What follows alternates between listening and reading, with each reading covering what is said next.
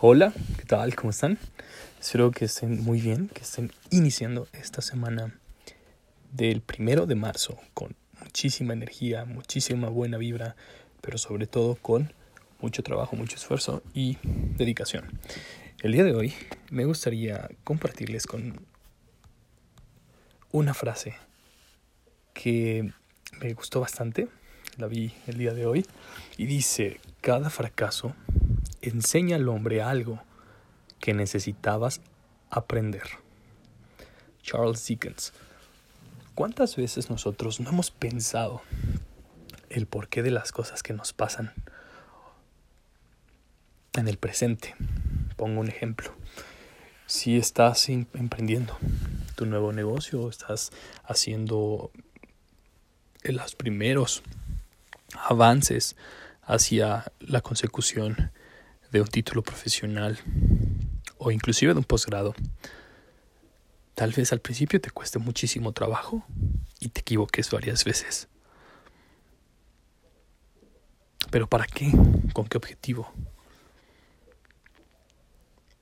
Lo más importante de todo es que seas consciente, analítico y le des una oportunidad a la autocrítica. Que tengas amplitud suficiente para poder identificar cuáles son las cosas que dejaste de hacer o que hiciste de una manera errónea. Solamente de esta manera vas a poder avanzar, vas a poder tomar el aprendizaje necesario de lo que te pasó y sin duda para la siguiente vez no va a pasar de la misma manera. A nadie nos gusta fracasar, por supuesto, pero en lo personal es algo que disfruto mucho. Porque eh, sí, o sea, es algo que no deseo hacer. Yo hago las cosas con la intención de que salgan bien, pero en el momento que sé que me estoy equivocando, busco algo que pueda aprender de eso. Y deja de ser, a mi punto de vista, negativo, porque simplemente es más experiencia. A veces esa experiencia te sale gratis. Otras veces tienes que pagar grandes cantidades por los errores que cometes, ya sea en tiempo, en dinero, en personas o en esfuerzos. Cuida mucho cuáles son los errores que te puedes permitir. Hay que ser estratégicos inclusive para equivocarnos. Siempre he estado a favor de salir de la zona de confort pero de la misma manera hay que tener bases sólidas. Entre más sólidas sean esas bases, el camino nuevo que te dignes a recorrer va a tener menos volatilidad. Va a ser menos impactante en el resultado final un error cuando tienes una base sólida que si no la tienes.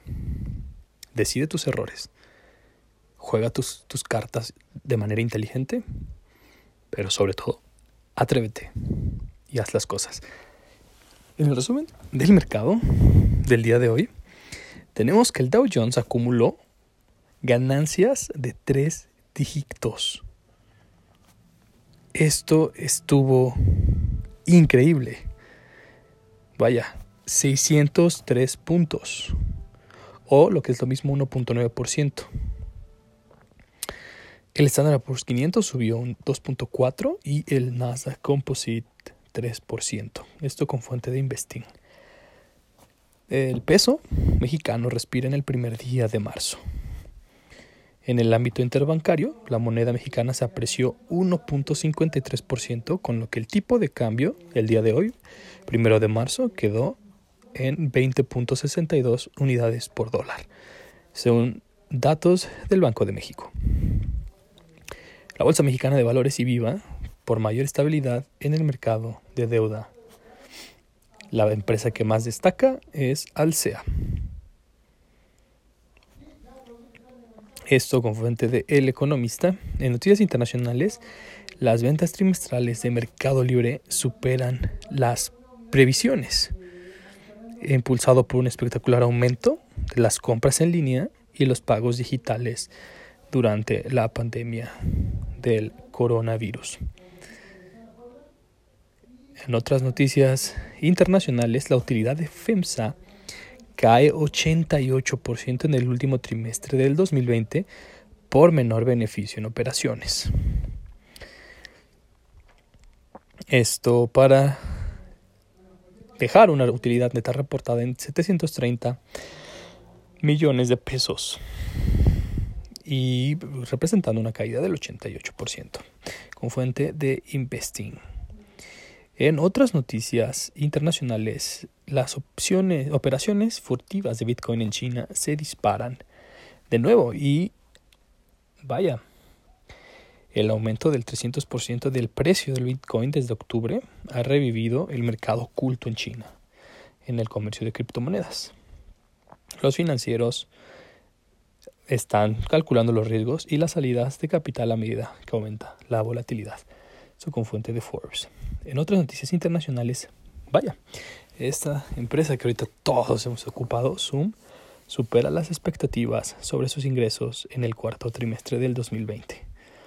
Se venía, se venía fuerte esta noticia, por supuesto ya se avisaba desde antes que iban a superar esas expectativas y sí, le pegó muy fuerte a la acción, a la alza. Y bueno, vaya, espero que hayan tenido un excelente inicio de semana. ¿Cuáles son sus expectativas de crecimiento de la bolsa en este mes? ¿Creen ustedes que ya por fin se recupere el sector de la tecnología, que los energéticos sigan teniendo el dominio que han tenido? Espero que tengan un excelente lunes. Nos escuchamos mañana.